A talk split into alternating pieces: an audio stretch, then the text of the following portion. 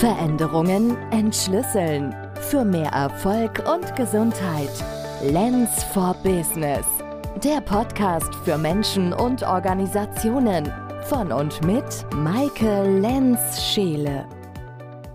Hallo und herzlich willkommen. Hier ist Maike. Schön, dass du wieder dabei bist. In dieser Episode geht es um das Phänomen, dass Wissen alleine nicht ausreicht. Denn Menschen wissen sehr gut, was gut für sie ist und tun es aber nicht. Ich werde mit dir Ursachen für das Scheitern von Appellen an uns selbst teilen. Und du erhältst Anregungen, wie du in Zukunft die Dinge, von denen du meinst, dass sie gut für dich sind, besser umsetzen kannst. Das Wissen um positive Lebensweisheiten reicht nicht aus. Wir wissen, wir sollten mehr Sport machen, uns sozial engagieren, gesünder essen, früher ins Bett gehen, weniger arbeiten, mit dem Rauchen aufhören. Die Liste ist endlos. Wir wissen, was uns gut täte und was gesund wäre, doch trotz des besseren Wissens tun wir es nicht. Und manchmal fragen wir uns dann, warum das so ist, was uns eigentlich abhält. Warum rauchen wir immer weiter oder stopfen ungesundes Essen in uns hinein obwohl wir es gar nicht wollen. Zu allem Übel kommt durch dieses empfundene Versagen auch noch die Selbstabwertung hinzu. Wir wenden uns gegen uns und beschimpfen oder verachten uns dafür. Ursachen für das Scheitern von Appellen an uns selbst sind vielfältig. Unser gesamtheitliches Körpersystem versteht die Handlungsaufforderung ich sollte nicht. Oder wenn, dann nur als sehr schwache Einladung. Hierfür benötigen wir eine aktivere Formulierung. Und es ist eine loyale Leistung an alle bestehenden Systeme, da diese mit dem bleibenden Verhalten aufrechterhalten werden, etwas nicht zu tun, obwohl es eigentlich gut für uns wäre. Aus Loyalitätsgründen wird ein ungesundes Verhalten beibehalten. So essen wir innerhalb der Familie fett und ungesund, weil wir Teil davon sind und aufgrund unseres Essverhaltens nicht ausgegrenzt werden möchten. Unser Menschsein besteht aus vielen Anteilen, die alle bestimmte Wünsche und Bedürfnisse haben. Manchmal stehen sich diese diametral gegenüber. Eine Seite von uns möchte früh ins Bett gehen, um am Morgen ausgeschlafen und fit zu sein. Eine andere Seite hat aber Lust auf die Party und das Feiern in der Nacht. Die Ambivalenz dieser zwei verschiedenen Seiten ruft Spannungen hervor in uns. Eine Seite ist immer etwas lauter, der wir dann meist folgen, Oft hat dies mit Gewohnheit zu tun. Zu Gewohnheiten gehören immer auch Geschichten, die wir für wahr halten. Wir verwechseln dann manchmal die Geschichten mit der Wahrheit. Eine Geschichte könnte zum Beispiel sein, dass man meint, man hat keine Zeit, um XY zu tun. Und genau dazu werde ich in meinem Schlüsselmoment noch etwas teilen. Selbst bei schwerwiegenden Konsequenzen, die aus ungesunder Lebensweise heraus entstanden sind, wie beispielsweise einem Herzinfarkt, wird eine notwendige Lebensveränderung nicht immer durchgeführt. Es gibt Menschen, die einen Herzinfarkt erlitten haben und trotzdem ihre Ernährung nicht auf fett- und cholesterinarm umstellen oder mit dem Rauchen oder Trinken aufhören oder einen anderen Umgang mit Stress erlernen. Die Gründe liegen, wie eben schon genannt, in der großen inneren Ambivalenz und in der großen Loyalität dem alten System gegenüber, weil verschiedene Verdrängungsmechanismen am Wirken sind. Einen Herzinfarkt als Hinweis auf eine notwendige Veränderung anzunehmen und eine tatsächliche Veränderung einzuleiten, kann nicht ausreichend genug gewürdigt werden, denn es ist nicht selbstverständlich. Wofür statt warum? Wir sollten uns nicht fragen, warum wir etwas nicht tun, obwohl es doch gut für uns wäre, sondern wofür wir es tun möchten, wofür es sich zu tun lohnt. Auch wenn es unsinnig erscheinen mag, ist es notwendig, den Blick zu weiten und uns zu fragen, welches Wofür hinter unserem Verhalten steckt. Wofür tun wir etwas, um was zu vermeiden? Das Warum kann uns eventuell Aufschlüsse darüber geben, warum wir etwas in der Vergangenheit getan haben. Das Wofür gibt uns Aufschluss über das, was unsere Zukunft betrifft.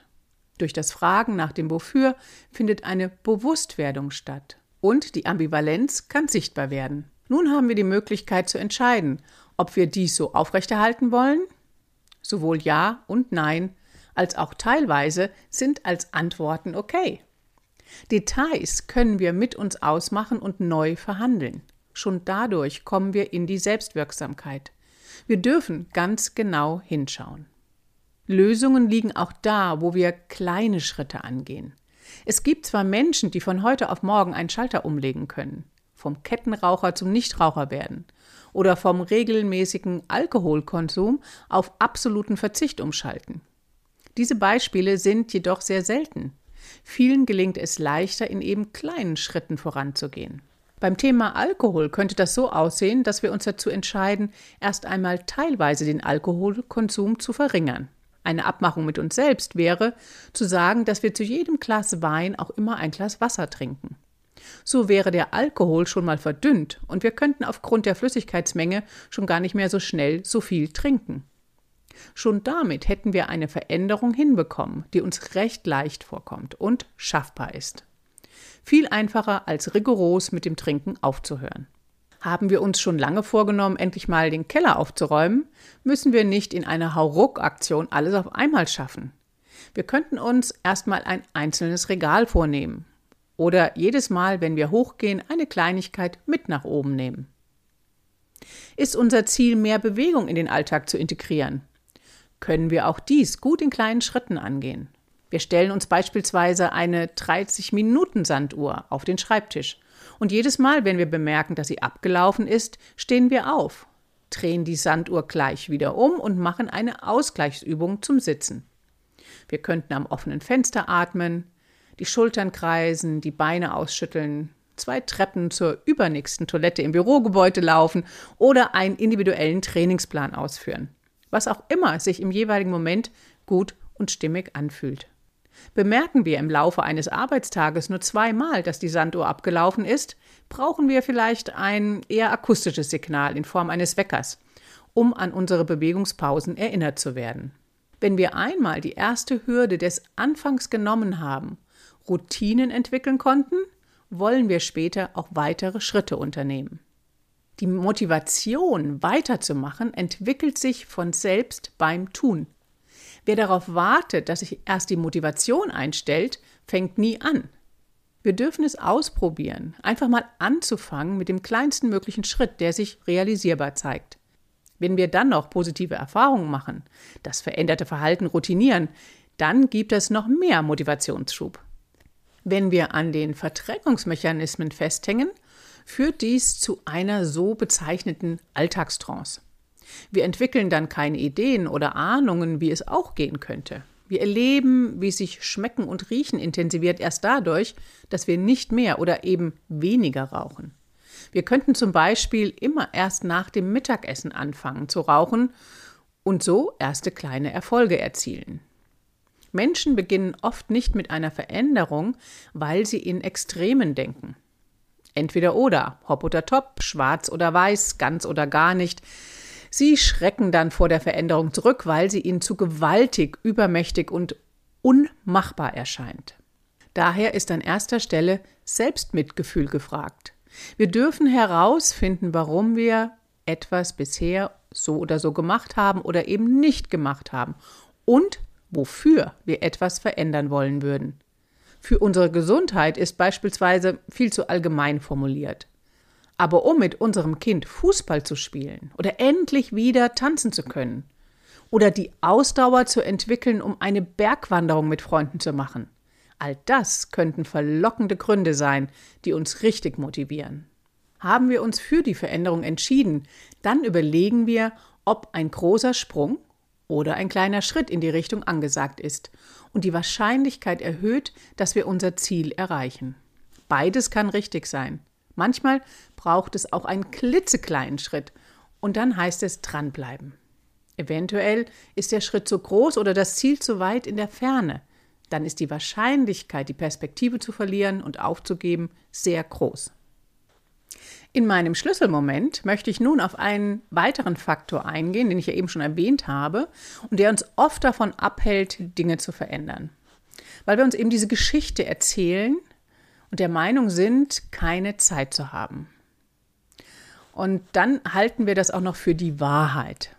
Und jeder, der mal drüber nachdenkt, weiß ja, Zeit kann man sich nur selber nehmen für Dinge. Wir kriegen sie alle geschenkt, alle im gleichen Maße und es ist unsere Aufgabe, uns die Zeit für das zu nehmen, was uns wirklich wichtig ist. Ich hatte also den Wunsch, mit meinem Hund wandern zu gehen und eben nicht nur so mal an einem Tag eine Tour zu machen, sondern ich, ich wollte sechs Tage am Stück mit ihm den Nibelungensteig hier im Odenwald gehen. Tja, und dann habe ich mir erstmal eine Woche im Kalender dafür reserviert. Und diese Zeit frei zu schaufeln, das war ein ganz wichtiger erster Schritt. Und dann konnte es überhaupt erst losgehen. Ich habe dann auch erst angefangen, das zu trainieren, weil ich wollte gerne mit dem Rucksack gehen. Also ganz autonom sein und äh, musste eben gucken, kann ich diesen Rucksack tragen, wo alles drinne ist für mich und meinen Hund. Hätte ich mir die Zeit nicht blockiert und hätte einen Trainingsplan vorher für mich aufgestellt, dass ich da vier Wochen Zeit hatte, um das Nötige auszuprobieren und zu trainieren, dann wäre ich nicht gegangen, weil immer etwas anderes wichtiger gewesen wäre. Also, Planung ist wichtig. Im Kalender trage ich mir auch regelmäßig Zeit für mich ein. Maike-Zeit. Wenn der Termin da ist, dann schaue ich, was mir dann ganz spontan gut tut. Oder ich habe etwas geplant, das funktioniert beides für mich. Also planen, um sich dann eventuell treiben lassen zu können. Mit dem Faktor Zeit hat auch zu tun, wann wir aktiv werden. Körperrückmeldungen bekommen wir ja sehr viele. Verdrängen können wir die auch recht gut. Also eine Körperrückmeldung könnte sein, hm, ein leichter Kopfschmerz. Und dann kommt aber ein Gedanke dann, nein, nein, das, da kann ich jetzt nicht drauf reagieren, das unterdrücke ich, weil ich möchte das noch gerade fertig schreiben. Und dann habe ich das fertig und dann bin ich im nächsten drinne und bub, und schon wieder sind zwei Stunden rum. Die Kopfschmerzen sind stärker geworden, weil ich nicht frühzeitig reagiert habe. Und das Schreiben hat wahrscheinlich auch noch länger gedauert, wie wenn ich fit gewesen wäre. Auf mein Kopfschmerzsignal zu hören, als Frühwarnzeichen sozusagen, das ist ganz wichtig und ich werde immer besser darin. Wenn ich es merke, frühzeitig reagiere, dann trinke ich erstmal was oder ich esse eine Kleinigkeit und vor allen Dingen gehe ich dann raus an die frische Luft. Manchmal entscheide ich mich auch, mich hinzulegen und zu schlafen. Oder es gibt Momente, wo ich auch eine Kopfschmerztablette nehme. Das hängt ganz von der Situation ab. Meine Reaktion auf das Frühwarnsignal ist also kontextflexibel. In diesem Sinne, lade Veränderung ein, indem du achtsam hinspürst, was dir jetzt in diesem Moment gut tut und folge dem Impuls für mehr Gesundheit und Erfolg.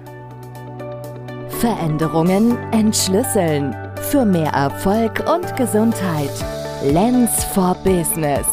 Der Podcast für Menschen und Organisationen von und mit Maike Lenz-Scheele.